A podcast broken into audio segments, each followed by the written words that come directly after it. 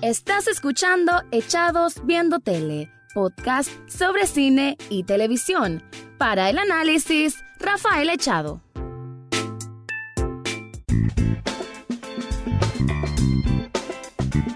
Bienvenidos a un nuevo episodio de Echados Viendo Tele, el programa donde siempre hago una crítica, comentario, análisis o como quieran llamarle, de series y algunas veces de películas. Siempre hago este intro y qué bueno que ahora sí voy a hablar de películas. Y es de una de la que realmente tenía desde que comenzó el año las ganas de ver. La única que he ido a ver al cine, porque las demás como que no me han llamado tanto la atención. Y estoy hablando de Once Upon a Time in Hollywood, o Eras una vez en Hollywood, la película número 9 de Quentin Tarantino. A diferencia de otros podcasts en donde empiezo a hablar y hablar y hablar y hablar con mi gran comentario, ahora estoy acompañado. Y voy a hacer que el invitado se presente a sí mismo, porque o ese uno dice unas cosas y no funciona, entonces mejor que el entrevistado sea quien se presente. Así que Joel, aquí estás, bienvenido a el podcast Echados Viendo Tele. Hola a todas y todos, bueno, soy Joel Sánchez, ya lo dijo, eh, soy cineasta, en ciernes, digamos, empezando en, este mundo. Es modestia de él en realidad, pero ah. él es un, un, cineasta nicaragüense que van a escuchar mucho de él en los años venideros. Yo estoy seguro de eso.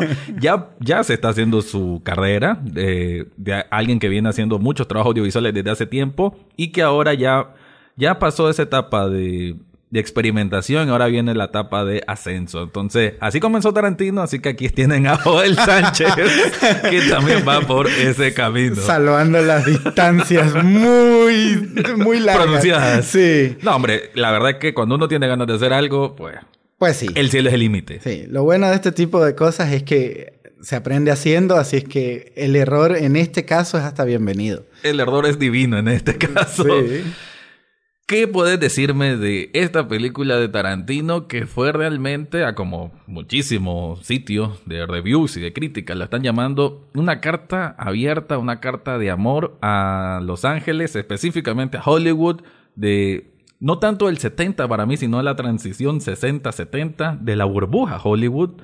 Y que al mismo tiempo, y comparto esta opinión que se ha escuchado en otros sitios, es la película menos, abro comillas, tarantinesca de todas.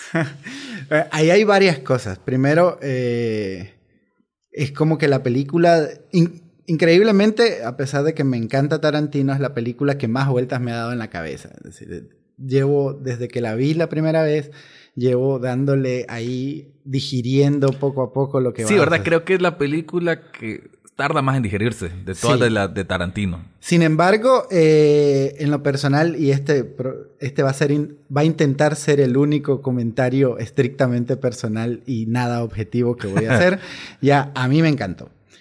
Eh, para mí es la película más romántica que he visto en mi vida. Ya es eso, exactamente es eso. Es una carta de amor muy desprendida hacia el cine en particular. ¿ya? Tarantino siempre fue referencial, siempre hizo referencias a otras películas, su cine es una vuelta de tuerca de un montón de géneros, ya, pero en esta es como que él decide abrirse y comenzar a decir esto es lo que amo, por eso es que hago esto que hago. Y eso me encanta. Y me funciona muy bien, por ejemplo, que sea, que no sea una película con un argumento cerrado, como normalmente se construye el cine, sino que tenga una especie esta de metaargumento, una, una idea que flota y que se cuenta muchas veces desde diferentes planos. Ese es, creo, la, la, la, el, el, el análisis hasta el que he logrado llegar respecto a lo que sucede. Si quieres hacer un símil, eh, es un poco lo que pasa con la película de Cuarón, Roma. Sí. ¿Ya? Es decir, tampoco tiene un argumento cerrado, sino que hace esto. Es decir, hay una idea que se va construyendo y ambos usan lo mismo, usan una etapa, un periodo de tiempo específico. Ahí es donde se desarrolla. Que forma casi que se vuelve un protagonista de la historia. El, tiempo y la ambientación y lo que eso significa no tanto, bueno, sí, obviamente para los personajes que, están fluyendo en esa historia, pero también es un significado que va más allá de él, a lo que quiere transmitir el director, ¿no? Creo que obviamente Tarantino es un cine de autor, pero en este caso es como de aquí está mi sello en todos lados. Lo decía eh, en los espacios que tengo los jueves eh, a las 10, y media de la mañana en la Rock FM, de que Tarantino aquí, bueno, como que se desnuda, se desnuda en el sentido de Ah, si han visto entrevistas de Quentin Tarantino, y entre más viejo se hace todavía más así, él es una persona que cuando empieza a hablar de cine no para. Y tiene una efusividad, si lo vieran, te, habla, voy a tratar de imitarlo, como que, y después vino esta película, después vino aquel actor que no sé qué, ¿te acordás que te comenté de aquel actor que no sé qué? Y, y, es una cosa que se roba la escena, ha estado con toda esta gira de, de esta película, con casi siempre con Brad Pitt, con Leonardo DiCaprio, con Margot Robbie, y casi que solo él habla, son como entrevistas de media hora y solo él habla. Porque obviamente la, el estudio que hace Tarantino del cine no es de ahorita, como decimos, es alguien que, que eso ha sido su pasión y que lo ha reflejado en un montón de películas, nueve hasta ahora. Bueno, 10, 11 si nos ponemos participaciones en otras cosas. eh, y en esta es él hablando de que Así, plan nicaragüense. Mira qué salvaje, mira qué Tuani es esta película y por qué. Y mira qué Tuani eran los actores de los años 60, los western. Todo eso que como que te lo cuenta con un amor y con una pasión, aquí se refleja en esta película desde ese punto de vista que acabas de decir. Claro, pero y también hay una, una especie de crítica. A ver, yo lo primero que noté y se ve en el personaje de Margot Robbie, pero se ve sobre todo en el cuidado de, de las escenografías hay una crítica a la pérdida de la inocencia. Yo siento que Tarantino se da cuenta que está viejo, ¿ya? Y se da cuenta de que hay un tipo de cine que apunta a otra cosa. Independientemente de que en, lo que se rompe en 1969, lo que se rompe después de ese periodo es el Star System, pero existía cierta, cierto sabor a inocencia, al menos en la forma en que la gente se acercaba al cine, el cine este como, como suceso social, ¿no? Y ahora hay, una, hay toda una maquinaria industrial detrás de, la creación de contenidos y de alguna forma ya no hay un acercamiento así, es decir, ya no hay un público que va al cine porque espera eh, entretenerse, sino que va al cine porque espera consumir el producto que nos están vendiendo.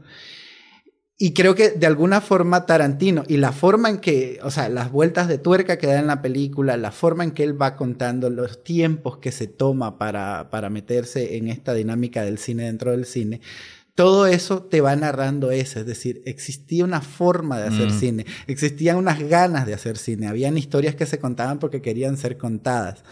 Y él lo va repitiendo. Y en el personaje de Margot Robbie es como que se, se, funde todo. Y por eso es un personaje tan entrañable, probablemente al, personaje femenino que mejor ha tratado en todas sus películas. Por ahí había crítica, y lo estuve mencionando en el programa de la radio, para mí infundada, de que el papel de Margot Robbie como Sharon Tate es súper disminuido, que solo tiene como 10 líneas de diálogo, que no sé qué, pero más bien la interpretación y admito que en una primera lectura sí me hizo ese choque, pero después, ya en frío, digamos, y analizándolo un poco mejor, me doy cuenta que en realidad era como, sobre todo por los casos, el caso repilante, pues, que pasó con los asesinatos de la familia de Manson, que están vinculados en esta película, eh, creo que es una mirada sincera y casi de tributo a Sharon Tate, la mujer, la actriz, la la mujer con, con, esperanza de un mundo artístico del que se está metiendo y que lo está disfrutando. Porque la vemos bailando, la vemos sonriendo, escuchando The Mamas and the Papas. Bueno, la música está genial en toda la ah, película. es impresionante. Y, y, no es aquello de hacerla melodramática, no es aquello de hacer... Eh, de que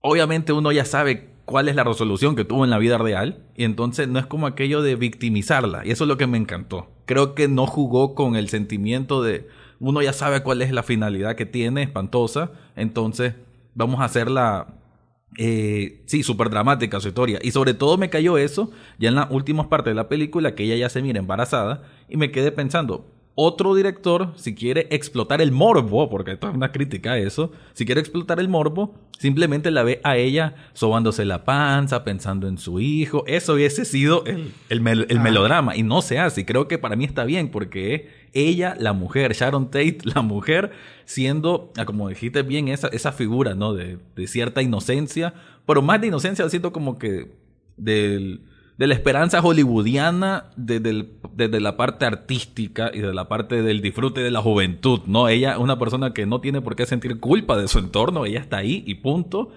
Y lo que le pasó, pues, obviamente no lo merecía. Claro, sí, este, el problema con, el personaje, hay como dos cosas que, pasan.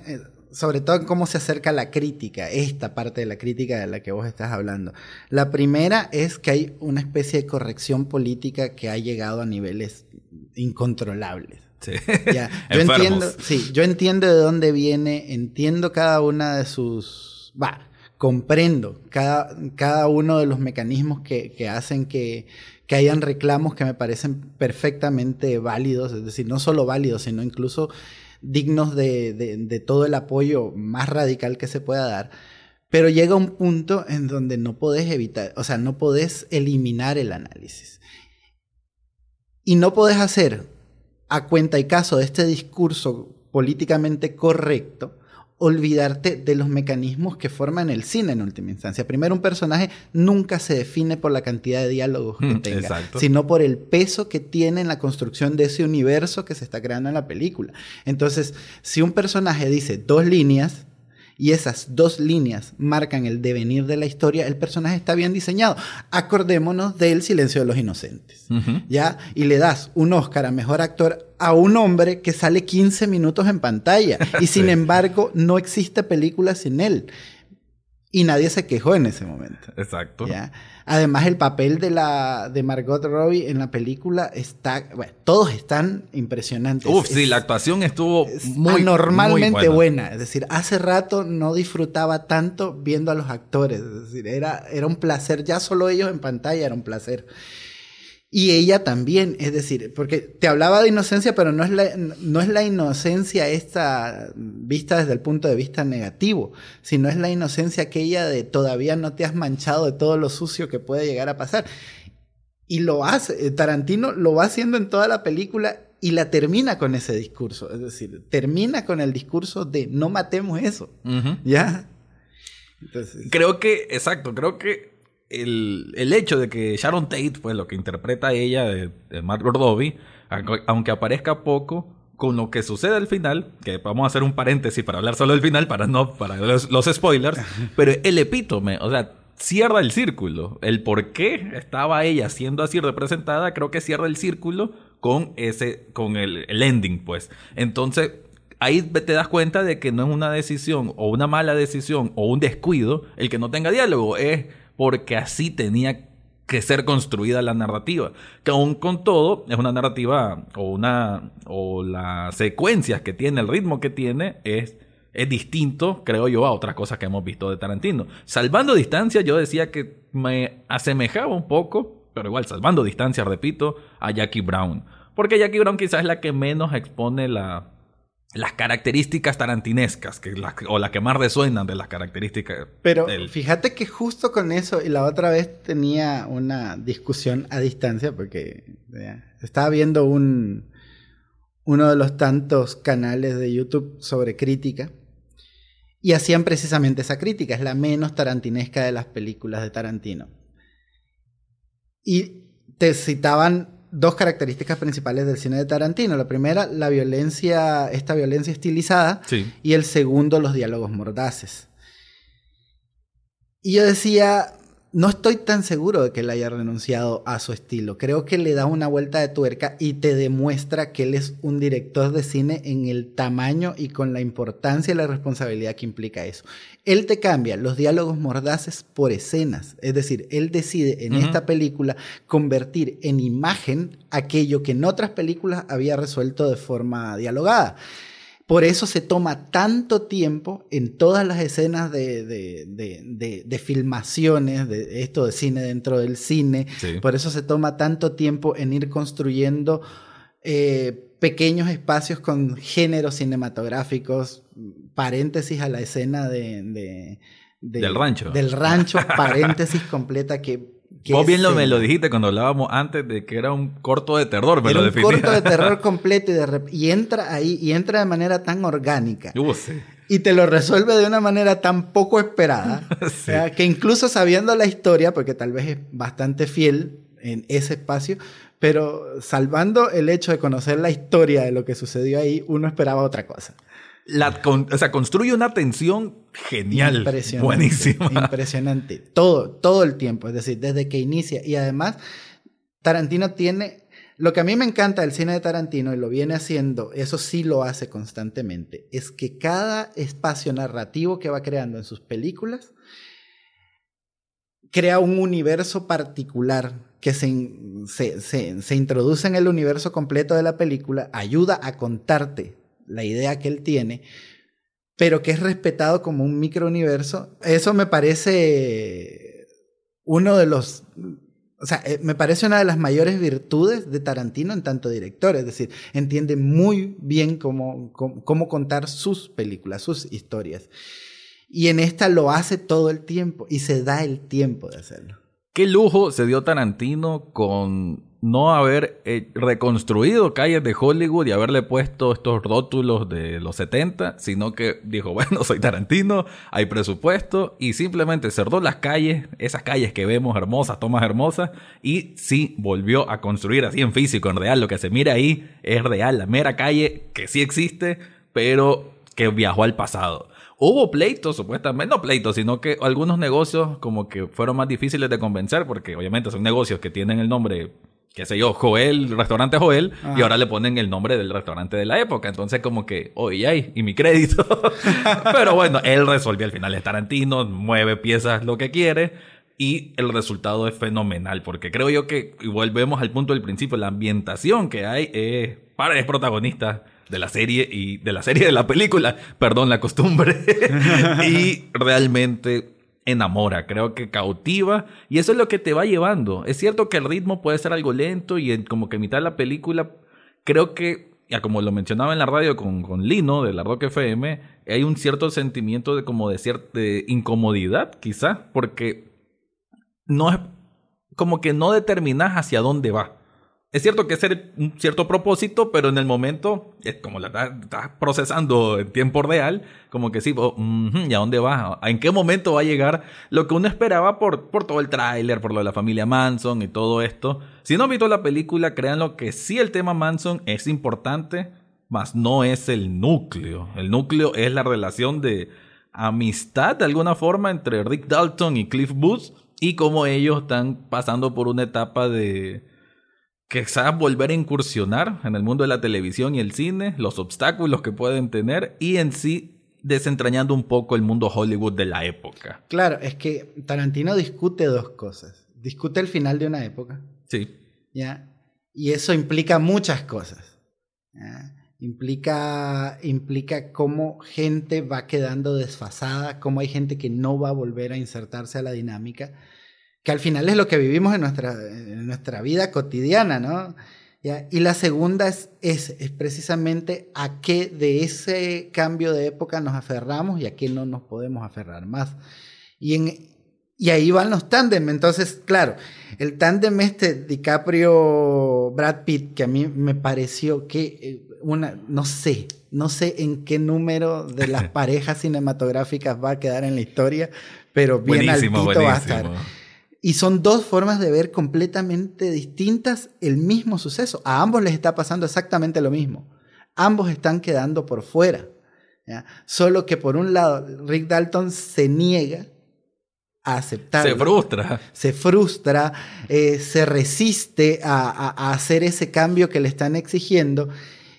Y por el otro lado, eh, Cliff Booth decide aceptar su vida como viene. Él va al ritmo de la vida, lo, que le presenta la vida. Y es impresionante porque incluso en sus formas de actuar, es decir, desenfadado. sí, DiCaprio es totalmente histriónico, es hasta exagerado en sus movimientos y el otro es más pausado, se preocupa más, se preocupa menos por lo que está sucediendo las escenas cuando él va en el vehículo son largas, precisamente para darte esa sensación. Es decir, él está viendo su mundo. Y él es cool todo el momento, la verdad que creo que uno de los papeles que más habrá disfrutado Brad Pitt se mira que está en su charco, como decimos aquí. Él, bueno, además de que él mantiene el encanto, creo que hace 30 años, increíble, ¿verdad? Tiene como 50 y pico y la película te lo muestra como una figura hermosa, creo que parte... Sí. Porque hasta eso, ¿no? Tanto que se habla de objetificar a la mujer y que no sé qué, bueno, aquí objetifican al hombre y no hay problema. es una parte que se tira, se quita la camisa, que está reparando algo y de viaje la escena es eso, ¿no? Provocar el... El, el, el gasp. Exacto. El, el- sí, el suspiro. Curioso que esa escena no apareció, bueno, lo que consigue es una escena de cuando él está reparando una antena en una casa, la casa donde vive Rick Dalton. eh, en esa parte saludaba a Charles Manson y aparece en el tráiler, sin embargo no quedó en el corte final. Curioso. Porque, Yo bueno, que- no sé si es mucho spoiler, pero Manson no aparece tanto como cree. Yo creo que ahí, hasta en la campaña de, de publicidad, el, el Tarantino se la supo jugar. Es decir, él nos Sí, vendió. creo una- que sí, eh, fue mm, no engañar al público, pero sí que no supieran de qué iba. O sea, sorprenderlos. Exacto. Creo que como decías vos, de lo que esperaba la gente del cine en ese tiempo, sorprenderse y no saber todo de antemano como ahora. Correcto, también. Y, y no darle la oportunidad a la gente de que se ubicara de una sola vez. ¿Ya? En- en- o sea, el, el tráiler que está muy bueno. El último tráiler en especial es muy bueno. Pero es un tráiler que te da la idea de una película clásica. ¿Ya? Donde hay un personaje principal y cumple toda su línea dramática. ¿ya? Comienza en un punto Ajá. y termina en otro. ¿ya? La película no hace eso. Es No. decir, y es muy difícil. Si hay algo más, y es algo que te enseñan en las escuelas de cine, además, y te dicen, todo personaje tiene que tener arco dramático. ¿ya? Cuando vos construís un personaje y no le das arco dramático, las posibilidades de fracaso son altísimas. Y en realidad, aunque Clipwood sí tiene, eh, no, Rick Dalton sí tiene un cambio de, de- de actitud respecto a ciertas cosas, no tiene un arco dramático definido.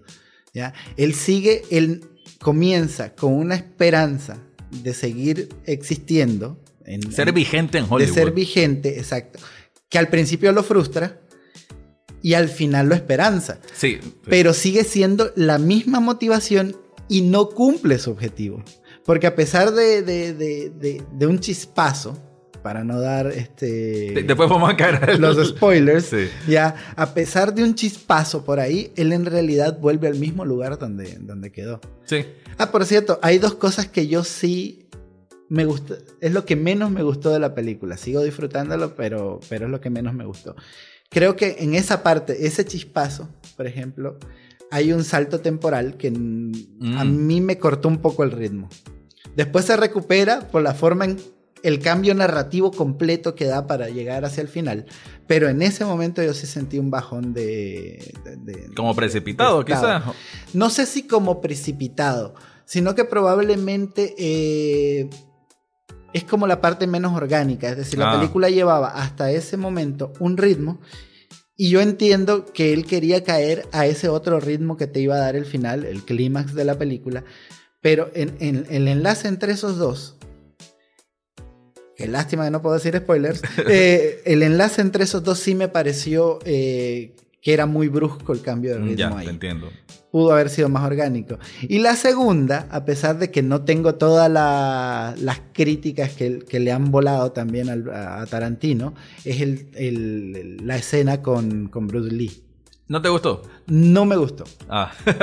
Y entiendo por qué la hizo y cumple un papel interesante, pero no me gustó cómo se armó. Digamos, hay, hay Ah. como... ocurrió y, y ocurrió, pues.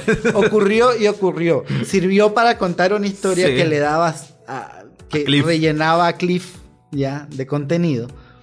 Pero eh, a priori creo que duró mucho o creo que pudo haber sido resuelta de otra forma. No sé, es muy personal. Ok, sí. Quizás pudieron haberlo puesto en otro momento, Bruce Lee, no solo en la batalla, porque prácticamente en la escena de la batalla, una pelea. Y sí, quizás, es cierto, pudo haber tenido introducirse de una manera más sutil y llegar a eso. Pero no, como que llega, como que, ¡pum! viene la escena esa. Así como de pronto. Antes de caer ya la parte del análisis del spoiler, dos cosas. ¿Te pareció una película divertida? A mí sí, me, me reí bastante. De hecho, la, película, la escena de Bruce Lee me gustó, me divertí.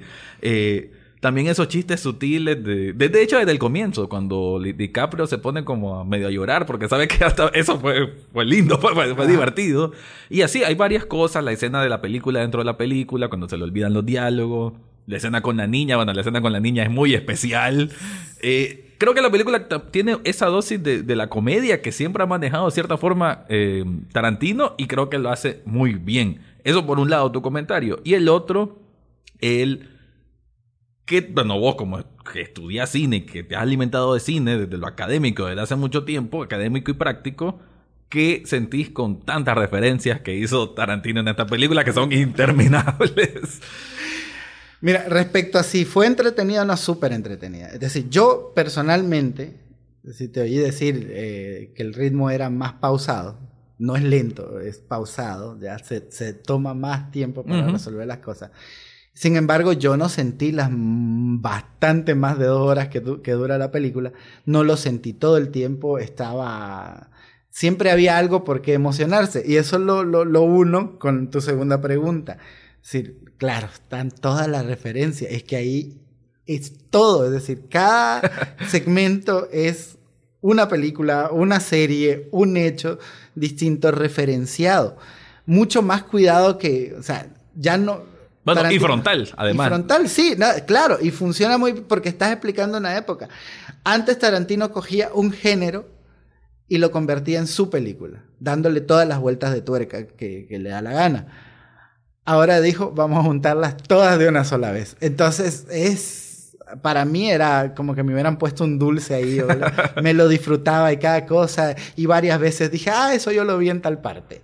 Ah, eso a mí me Sin decir spoiler, bueno, explora mucho lo del spaghetti western, que casualmente yo de la nada hace un par de semanas había visto un video en YouTube explicativo, entonces sentía más cercanía con eso.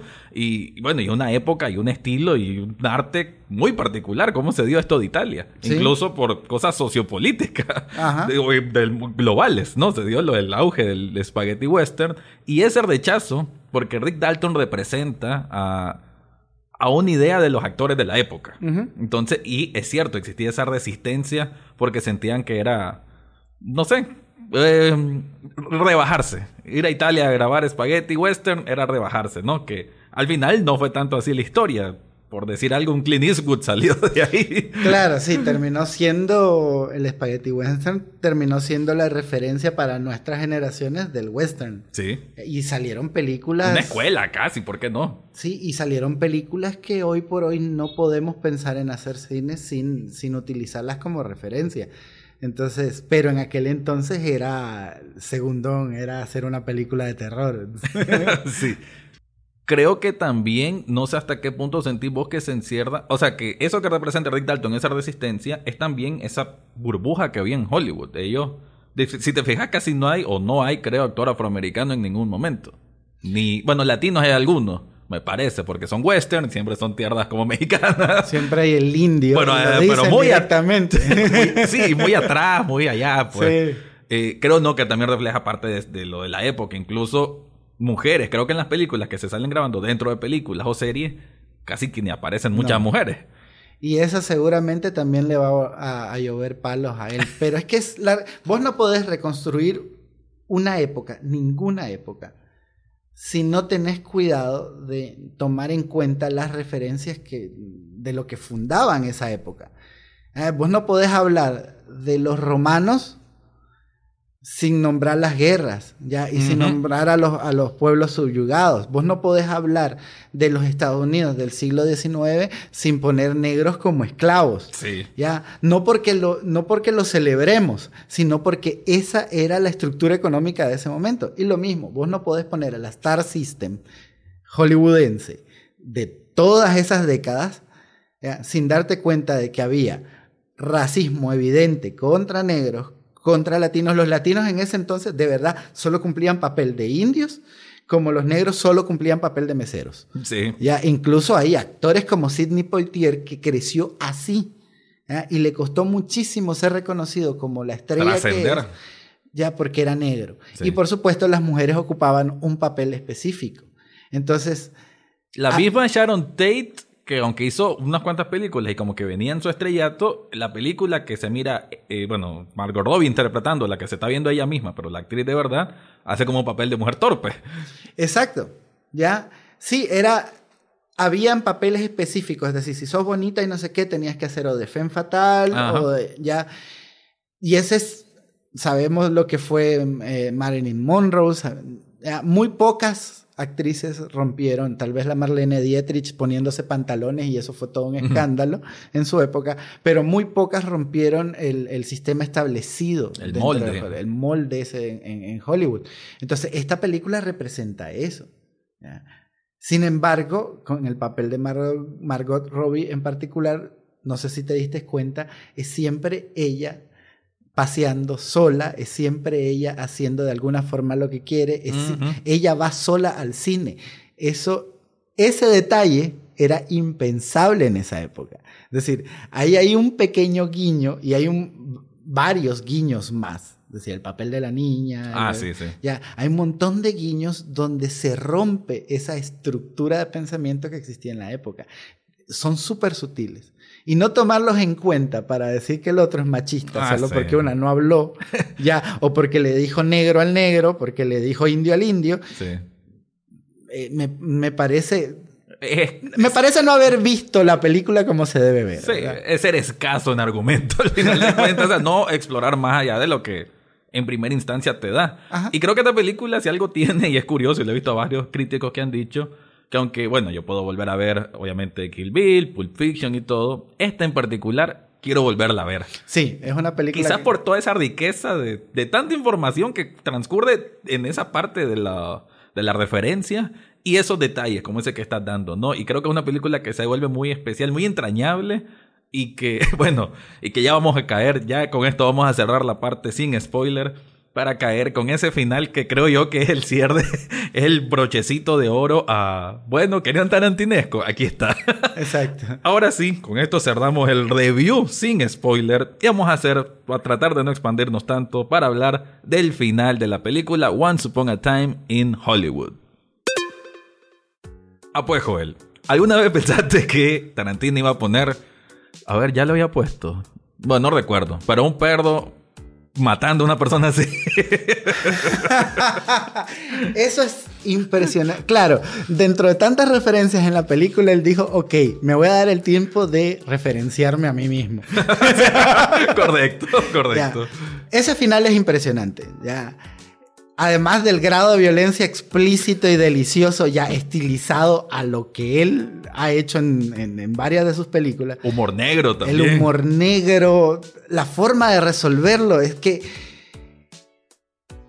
es una vuelta de... Claro, él ya había hecho revisionismo con, la, con las dos películas antes, bueno, con las... A ver, hizo revisionismo con Django Sí, y, e y lo hizo con Inglorious Bastards. sí. Ya donde cambió la historia como le dio la gana y acá vuelve a hacerlo, precisamente por lo que estábamos hablando, ya, porque él decide oponer resistencia a la ruptura de la época, porque el asesinato de los Tate de alguna forma marcó el devenir de, de- de Estados Unidos Sí. post- a posteriori, a nivel social.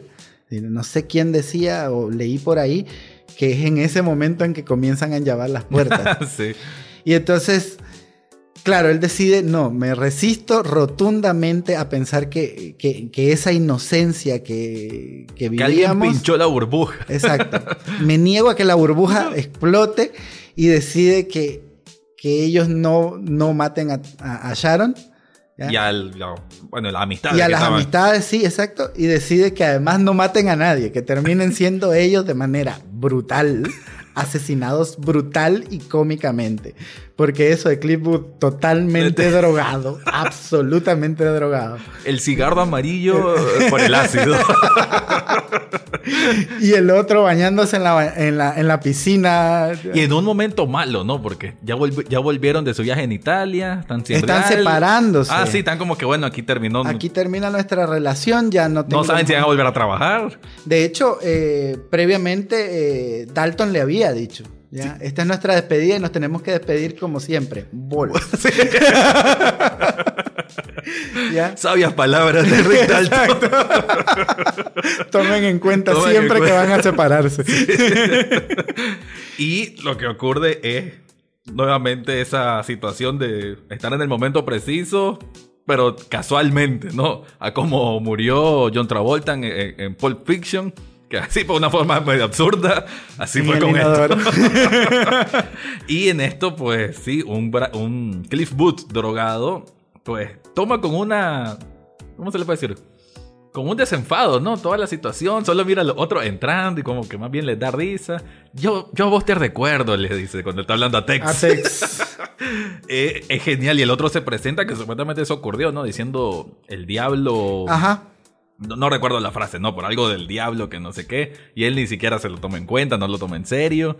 Y empieza aquel desenfrene violento que te lo decía, creo, cuando hablamos de la película, del con qué libertad en este caso, porque estas personas que hicieron esto son, bueno, macabras, muchos, bueno, algunos ya murieron, otros cumplen condena.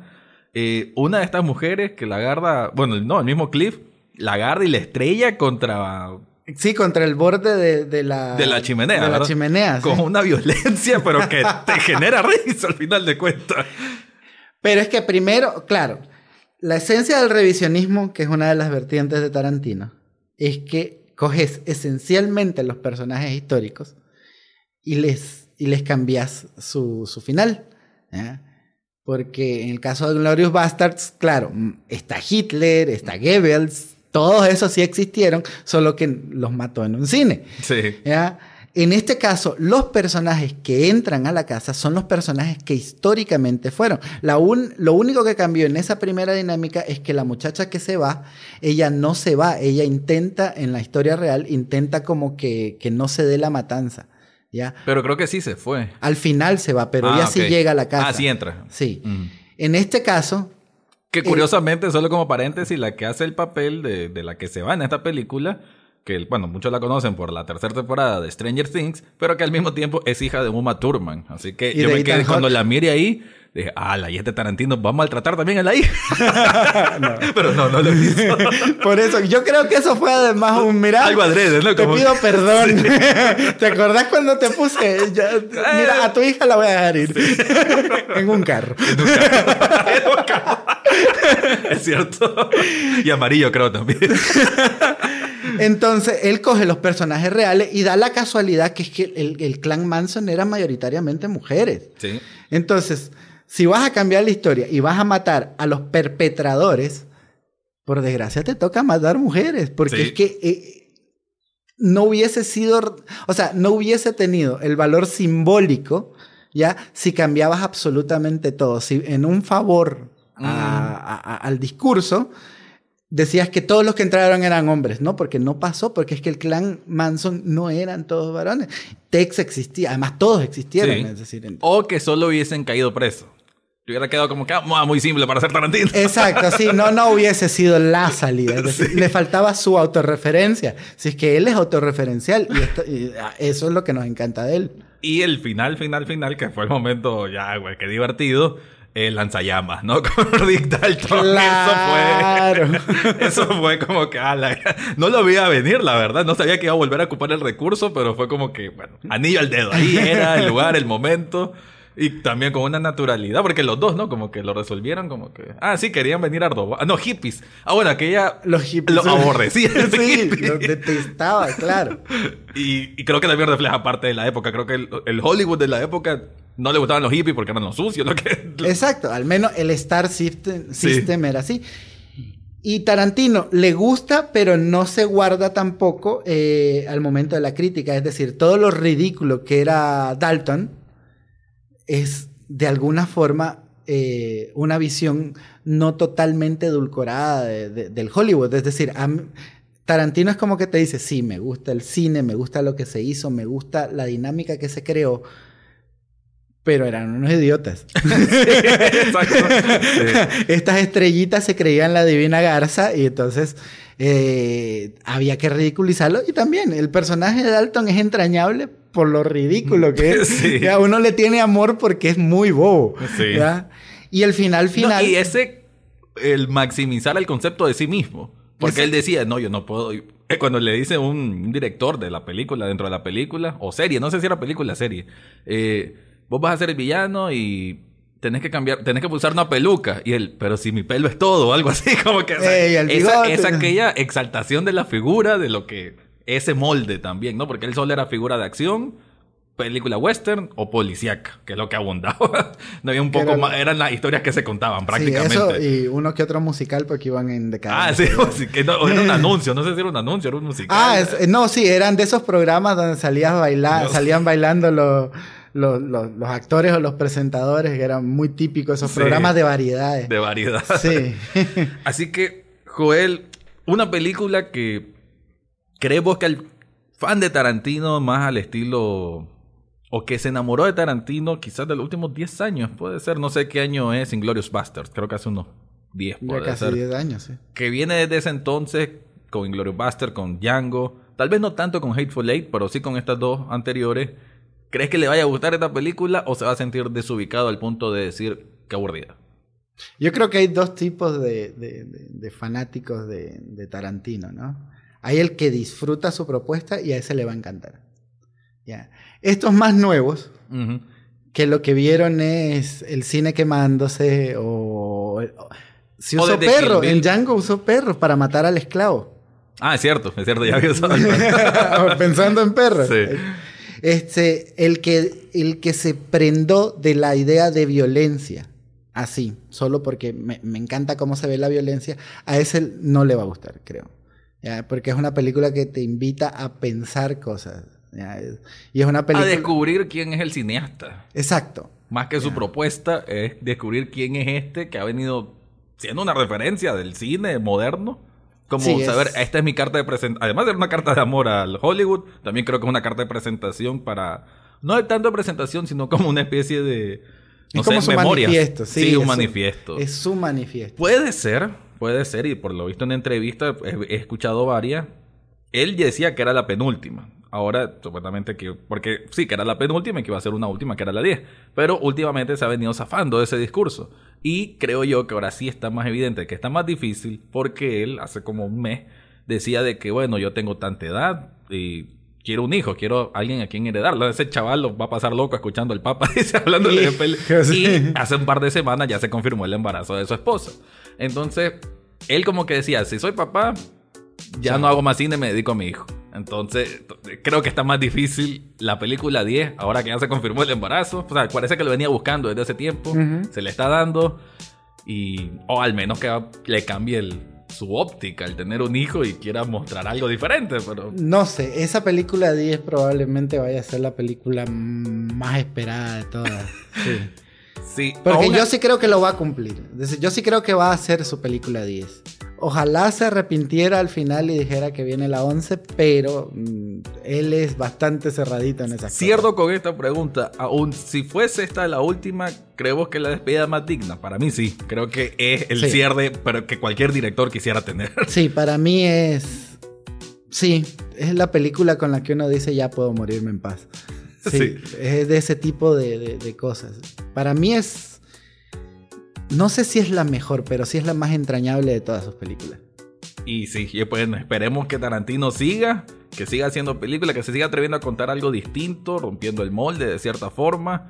Y, y nada, a esperar qué más puede tener este visionario director que, Cuidado y más bien hace un montón de películas más, porque entre más viejo, más va a querer contar cosas. si de por sí es un parlanchín, es que tienen que verlo en entrevista. No para de hablar y con aquella efusividad que parece que le está dando un ataque de ansiedad. Así habla, así él, en todo momento. Y esta película siento que era él contándome todo eso.